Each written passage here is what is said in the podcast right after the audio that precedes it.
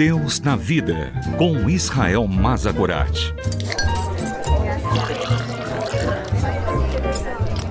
Olá, eu sou Israel. Sente-se, pegue o seu café e vamos conversar sobre Deus e sobre a vida, sobre a fé e sobre as nossas dúvidas.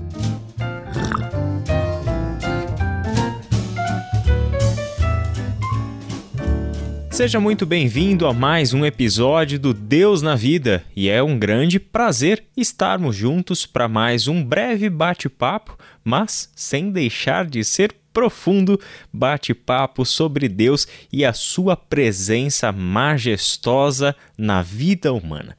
E hoje eu quero conversar com você sobre três palavras essenciais a todo ser humano, que é fé, razão e criatividade.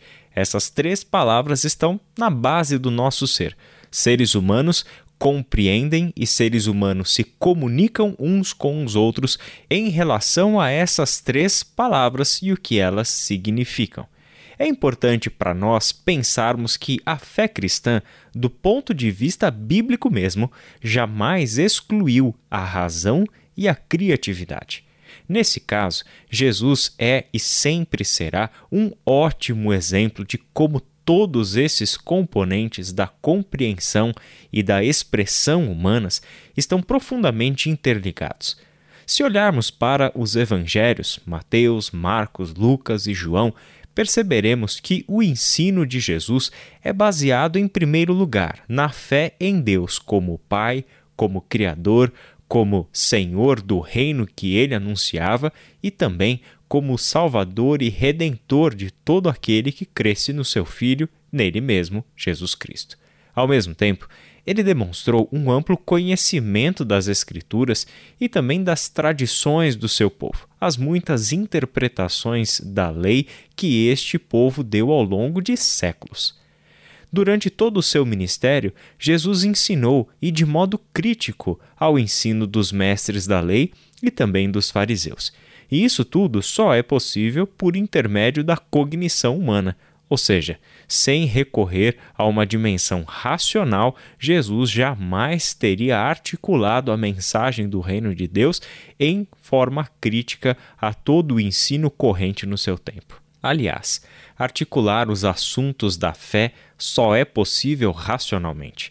Pense, por exemplo, o apóstolo Paulo, que precisou levar a mensagem do Evangelho totalmente baseada nas escrituras do Antigo Testamento até os gentios, um povo que não compartilhava do mesmo passado, das mesmas leis, escrituras e tradições.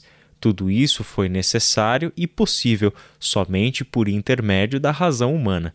Foi Deus quem nos deu tanto a fé como a razão, como modos de conhecer, como modos de apreendermos esta realidade e pensarmos criticamente sobre a vida, sobre o mundo, sobre os seus valores, sobre a sua justiça, sobre a sua estética e tantos outros aspectos que compõem a experiência humana.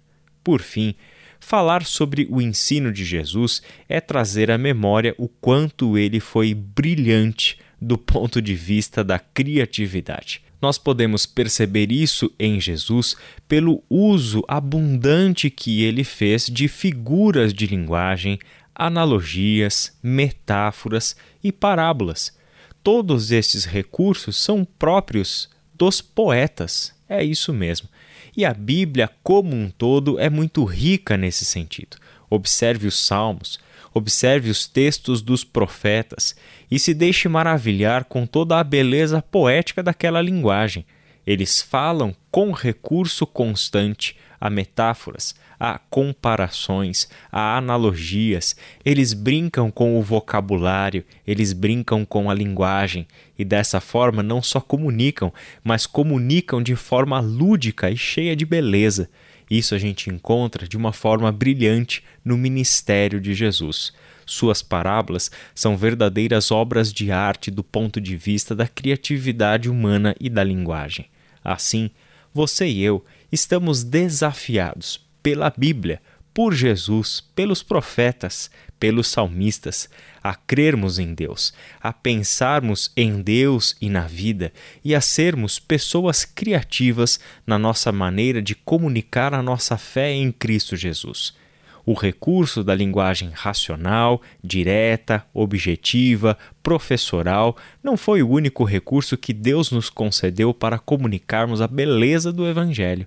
Ele nos deu recursos maravilhosos da linguagem poética, das abstrações, da imaginação, algo próprio do ser humano. Lembre, criado à imagem e semelhança de Deus logo capaz de, com a sua imaginação e com a sua linguagem, criar coisas que não estão visíveis aos olhos humanos, utilizar metáforas, comparações, parábolas, histórias para comunicar aquilo que há de mais essencial e que faz parte da sua fé. Que Deus te abençoe e até a nossa próxima conversa. Deus na Vida, com Israel Mazagorat. Para ouvir novamente, acesse transmundial.org.br.